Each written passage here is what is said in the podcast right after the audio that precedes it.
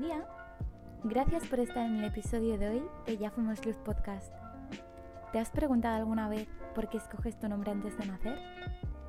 ¿Por qué tus padres te han puesto el nombre que tienes? Pues hoy te voy a contar qué significa esto y qué puedes hacer con ello. ¡Vamos allá! Cada nombre supone una composición de los elementos que van a influir en nuestro aspecto durante todo nuestro desarrollo evolutivo y por eso lo escogemos antes de nacer, enviando una señal a nuestra madre, nuestro padre, nuestros abuelos, hermanos, tíos, primos, a un miembro de la familia.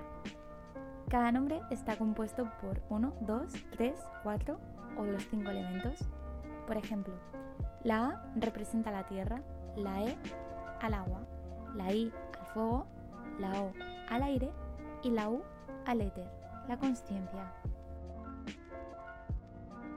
Todas las personas tenemos un mantra individual que resulta de la combinación de las vocales del nombre o del apodo con el que resonemos, y esto nos ayuda para volver a nuestro interior.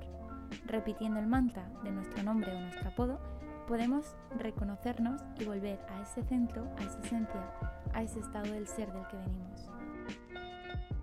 Por ejemplo, si te llamas Carla, tu mantra será AA.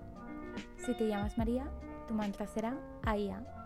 Si te llamas Susana, tu mantra será UAA. Si eres hombre, pues funciona igual. Por ejemplo, si te llamas Marcel, tu mantra es AE. Yo, por ejemplo, me llamo Sheila, por lo que mi mantra es EIA. Pero todos me llaman Shei y resueno más con Shei, por lo que mi mantra es EI.